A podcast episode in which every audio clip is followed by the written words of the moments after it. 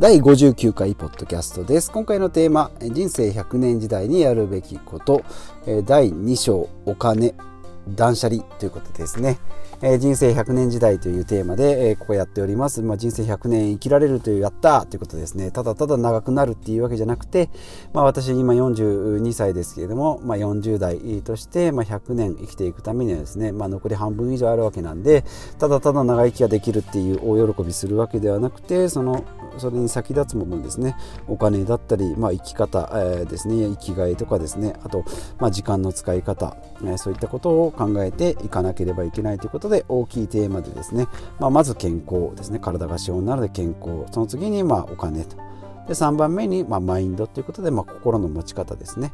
ということで123で大きく分けて、まあ、その中のお金ということで今週やっておりますけれども、まあ、お金もですね、え、まずは管理。えー、それから、え、節約。あ違う管理、えー、それからですね、えー、節約か。で、え、今回が断捨離ですね、え、ということで、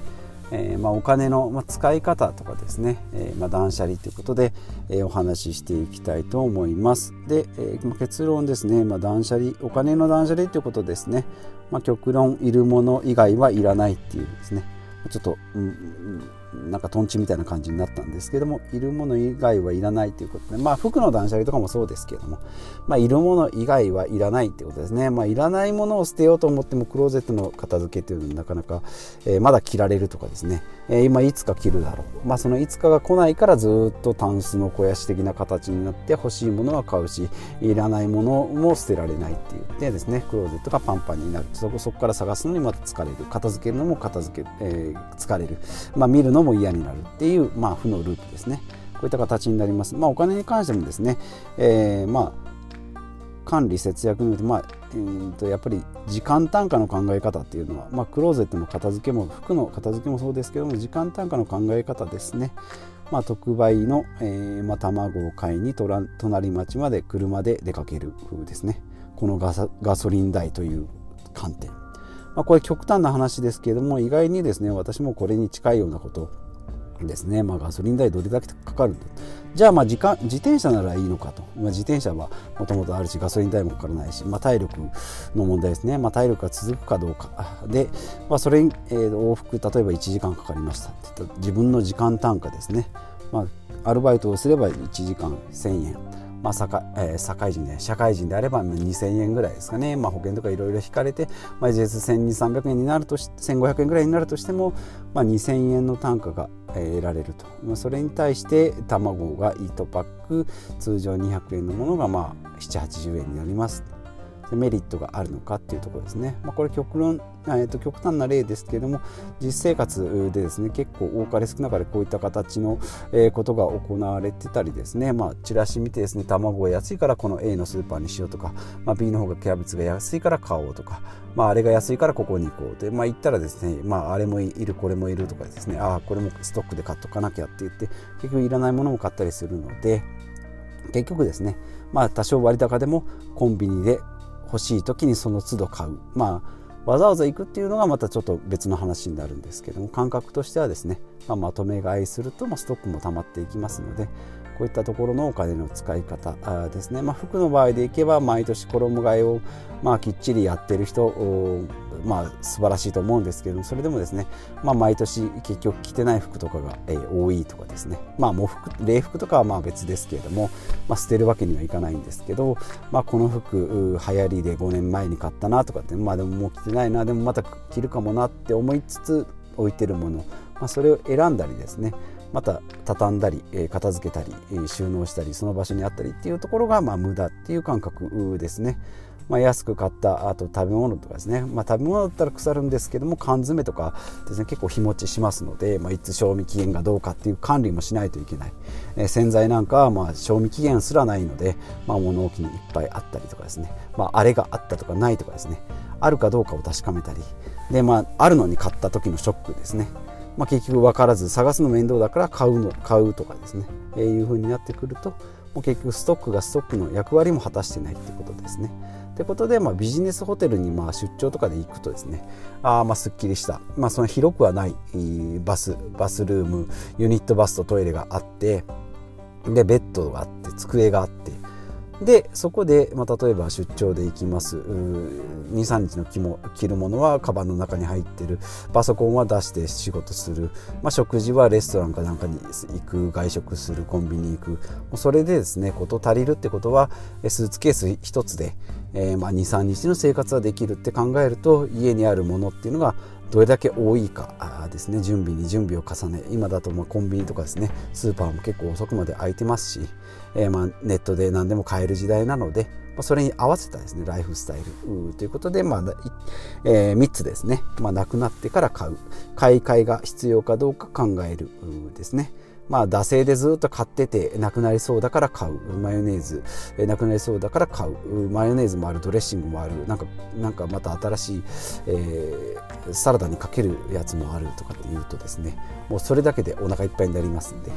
えーまあ、買い替えが必要かどうかですね、まあ、惰性で買ってる歯磨き粉。本当にそれが一番いいのかですね。一回まあなくなりかけ歯磨き粉なんてなくなりかけの時が一番よくありますよね。そまあ、例えば歯磨き粉なしでちょっと磨いてみるとかですね、まあ、なしで一回やってみたらですね意外とですね、えー、いけたりしますんで、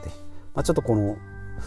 すごい貧相な話に、えー、ケチくさい話になるかもしれないんですけど一回ゼロから考えるっていうのは非常にいいかなと私も最近思います。惰性ですね。ヘアワックスなんかもそうなんですけどずっとまあ使ってるからなくなりそうだから買う。買うんだったら2個パックの方が安いから2個買うとかってなると結局今あるストックとプラス2個っていうともう半年分ぐらいあるんですね。まあそれでもまあ半年なんでと思うかもしれないんですけどじゃあなしだったらどうなるのかっていうことで、えー、やってたらですね実はヘアスプレーでカチカチに固めてたんです。ですけどもそのヘアスプレーは別になくてもいいんじゃないかっていうことになってですねヘアスプレーとヘアワックス両方常備してたんですけどヘアスプレーはなくなって、まあ、そのうちですねヘアバックスも今のストックがなくなったら一回ちょっとなしでやってみようかなというところですね、まあ、最終的には坊主っていうところが目標なので、えー、ま、ヘアワックスがなくなったところでですね、えー、大差はないんだろうなと、まあ、自分の自己満足に近いものなんでこういうことを、まあ、試してみたいなというふうに思って、まあ、いろんなところでですね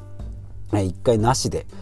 まあ、例えば靴下とかでもですね。まあ、出張先で買えばいいやぐらいの感じですね。生活してみるとかですね、えー、そういうのも、まあ、一つのちっちゃいチャレンジっていうほどでもないんですけど、えー、そういったことをやってみても、えー、面白いというかですね、えまあ、そのものに向き合えるっていうところですね。惰性でずっとつなぎであるとですねありがたみもクソもないのでもう値段なんてですね100円安かろう200円安かろうが買った時点で家にもうある時点で、えっと、資産としては、まあ、ゼロのような気がします。まあ、実際は払ってるんで、えーと、対価としてはは、えー、と発生してるんですけど、まあ、その辺の感覚ですね。一回ちょっとゼロで考えるって。まあなくてやっぱちょっと不便だなって思った時に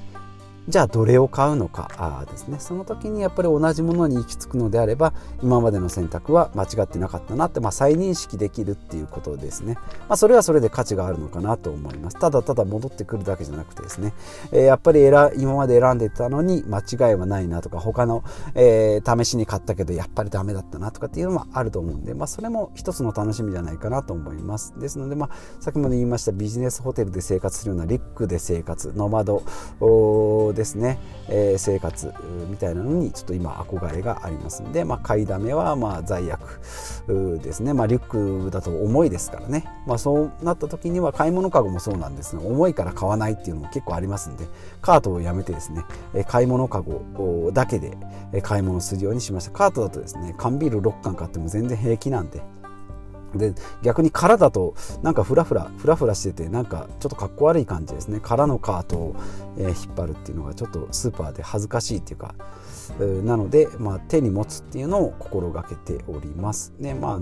えーと、よく言われますね。マーク・ザッカーバーグですね。フェイスブックの創業者。あもう毎日同じ服。っていうのはまあこれはもうコスチュームとかではなくてそこを選ぶエネルギー選択肢のエネルギーを、まあ、他に、え、注力するのでもうそこで、えー、消消耗するのを避けるっていうところで同じ、ですねスティーブ・ジョブズアップルのスティーブ・ジョブズもそういった形、ですので、まあ、結構真似してる方同じ服をずっと着て何枚も持ってですね選択しないっていうことをですね。まあ、家に物がないと災害時に困るんじゃないのって言われるんですけど、まあ、それはそれで災害時のリュックとかですね災害リュックですね懐中電灯とか最低限のものですね、え、私もあの豪雨災害で、断水2週間しましたけど結局水ペットボトルあってもですね。正直使ってないですね、まあ、ないものはないし水がなくてもでトイレが流れないとかですね、えー、結局洗濯に使うほどは絶対足りないので給水所でもらうとかって結局足りない時には足りないのでその時に考える、